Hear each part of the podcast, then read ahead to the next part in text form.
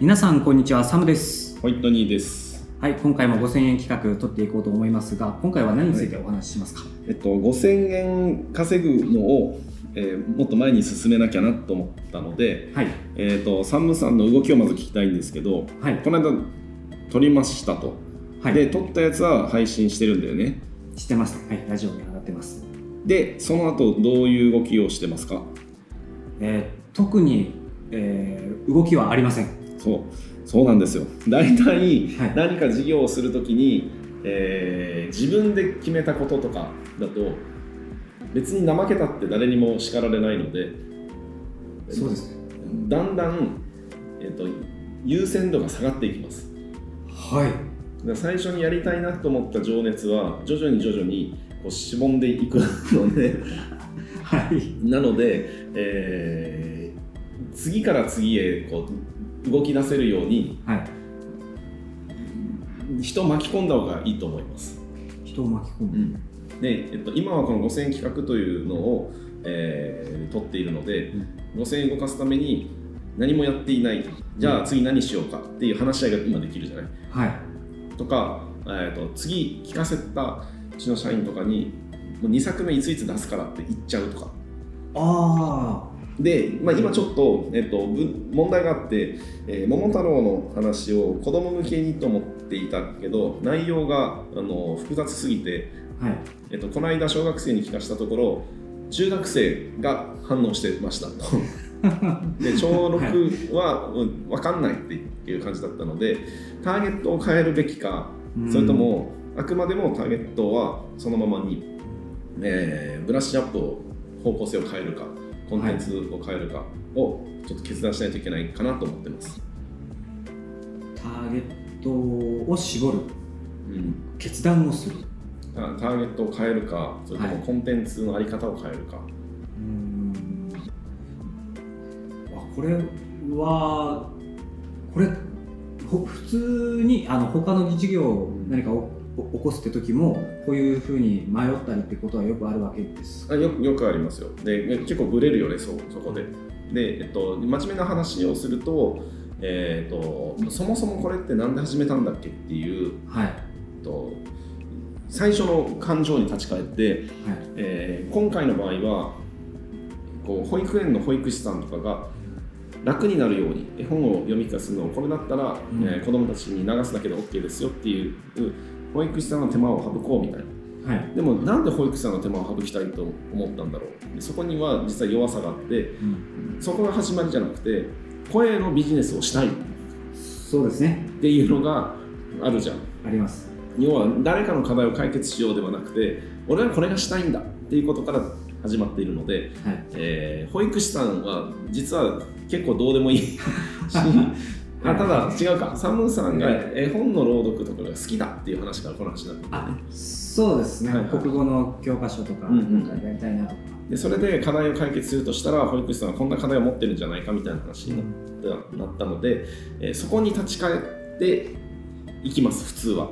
あはい。だからコンテンツの方をあの変えましょうっていう話になるんだけど、はい。でもまあ言ったら5000円だしうん遊びだし楽しい方向で選んでいいんじゃないと思う。だからターゲット変えてもいいんじゃないと思う。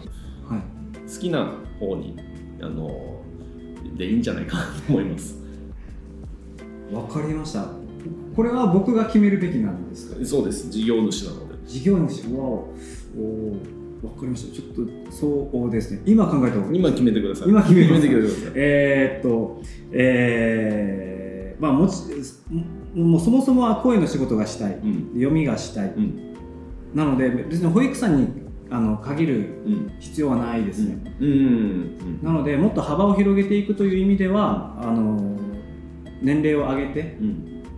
特にターゲッティングしやすい年齢層を広げうんるべきかなとは思います。僕もやれる場所あの幅が広がってくるので。ああとそこはちょっと変わってきます、まだ早くてはいターゲットを広げるはしない方がいいと思います。あ今は絞って。うん、そのターゲットの年齢層だけ上げる下げたり理想は、えーまあ、もしターゲットの年齢層子供じゃなくて中学生以上とか大人っていうふうにするんだったら、まあ、大人と分かりやすいんだけどえ同僚の人がえー楽しみになるっていうところまでおおはい。聞いてこれって今義務感で聞かされて思ってると思うんだけどはい。なんか今週のエピソードまだっすか？みたい。なはい。はい、になるっていうところまで彼一人をターゲットにするっていうのもありだと思います。あいいです。すごい励みになりそうですねそれ。うん。でもすごい難しいことでもありますよね。今まで聞いてくれよって頼んでたのから、あの聞き待つようになるっていうでもだいぶ変わりますね。そうこれからこれを聞いてもらおうという人たちは聞いてくれよも言えないうん。知らない人たちに対して、知らない人たちが毎週楽しみにするっていう状態になると価値の提供にならないのでで、まあうん。あと価値の価値の提供っていうのはこれエンターテインメントで提供するのか、今まではそのあの保育士さんの絵本をするという時間があってはい。すでに存在している、えー時間があってそこに手間があるからこの手間を解決しますよっていう指し方だったんだけど今は、えっと、聞く必要がないじゃない うん。もしターゲットを変えるとしてじゃあ中学生にしたとして。はい。中学生は聞く必要がない。うん。で聞くためにはポッドキャストのアプリを一回スマホにインストールしないといけない。はい。でそれから、えー我々のこの、えっと、ラジオを登録しないといけない。探さないといけない。でそれから聞くっていうことになるのでハードルがめちゃくちゃ高いと思うわけ。高いですね、それでも聞くっていうのをそれでも、まあ、それでも聞くなのか、はい。えーそそこでそうやって聞かせるのかえー5000円の CD にして売るのか 変わるんだけど聞く必要がいずれにしてもない人たちにどうやったらなぜ聞く必要があるのかっていうのを落とし込んでいかないといけないね。でまずターゲットをどうしようか。そうですね。うーんと難しいですね意外と。僕もうこん理由がすごい簡易簡単だったもので、ううん。でももう少し上げてもいいかなとは思います。ちょうど本当中学生高校生ぐらいでちょっとえっ、と今回みたいな「うん。桃太郎」だとか、えー作品もうんおとちょっと大人向けにできたらうん。またそれはそれで面白いですし、うんうん。中学生とか高校生にするじゃん。そうですね。でちょっとこうなんですか時間が結構自由な時間がうん。学校の中でもうん。あったり。学校では多分スマホ出して聞くことはできないと思う。できないですね、うん。家帰ってちらっと。そうだね。もうちょ中学生の生態がはい。まずそこから調べなきゃいけない。うちには中学生の娘がいるんだけど、はい。えー学校帰りは友達と一緒に帰ったりするので多分聞けない。うん。で家に来て家に着いたらいっぱいありますよ。YouTube とか見たりとかしてるので、その時間がこれに変わればいいと思うので、でも中学生からどうやって5000円取ろうね。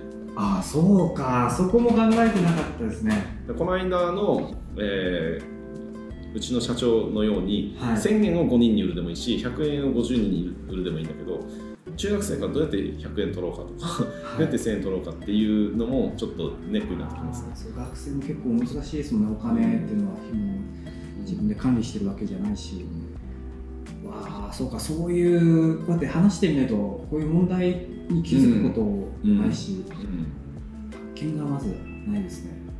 うわー結構難しいですね。ただだから毎週楽しみにするっていうのはあるけど、うこれをどうやって売ろうかね。うーん。中学生は、まあ、ななん支払い方法がクレジットカードも彼らは持ってないし、はえっと、100円を入金するっていうい そうですのもね大変です、まあ、1000円入金するっていうのも中学生の時やったことないもんね僕ら。ないですね。そんな額で。着払いとかはもう 多着払い。分やったことねえしな。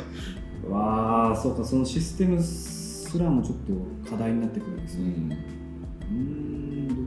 高校生でも難しい気がするな。うわ親に頼んでクレジットカードでサブスクみたいなのができるかもしれないね。これどうですか？が学生たちに聞かせるようで先生たちに行くっていうのは？先生たちが聞く必要って何であるんだろうね。このえーっとあ難しいな。難しいな。えーっと僕あちょっとちょっと話変わりますうんかね。ちょっと例えにならないと思うんですけど僕高校の頃に洋楽が好きになった理由としの一つで英語の先生が、うん。洋楽の CD をうん。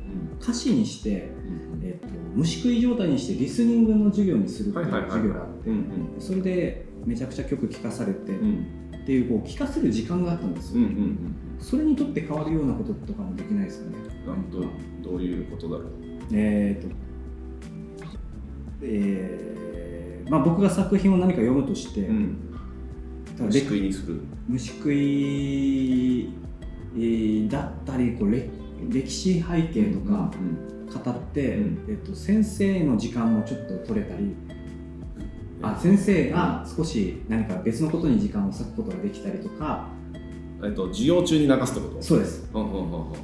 えーかつ何かこう別の予備知識を与えることができたりとか、うんうんうんうん。っていうことで学生もウィンウィンで 先生もウィンでみたいなこと。ちょっと待ってよ。今、えーターゲットも変わるしそうなんです。コンセプトというかコンテンツも変わって そうですね。振り出し状難しい態難しいですね。いやいいのよいいのよ。あのそれでもいいですよ。難しいうん結構あ難しいですね。ターゲットが変わるだけでこんなにも。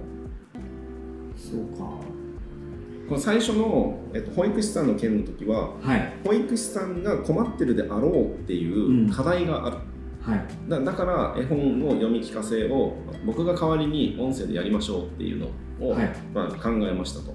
でそれを、まあ、分かんないけど CD に焼くのか USB にするのかでとか、まあ、データなのかで、まあ、渡してそれを配信してもらうみたいなものは課題を解決する必要があるから買うっていうのがある、うんで今はそれを失ってしまったのでですね売れん売る必要性を考えなきゃいけなくなってきてますね。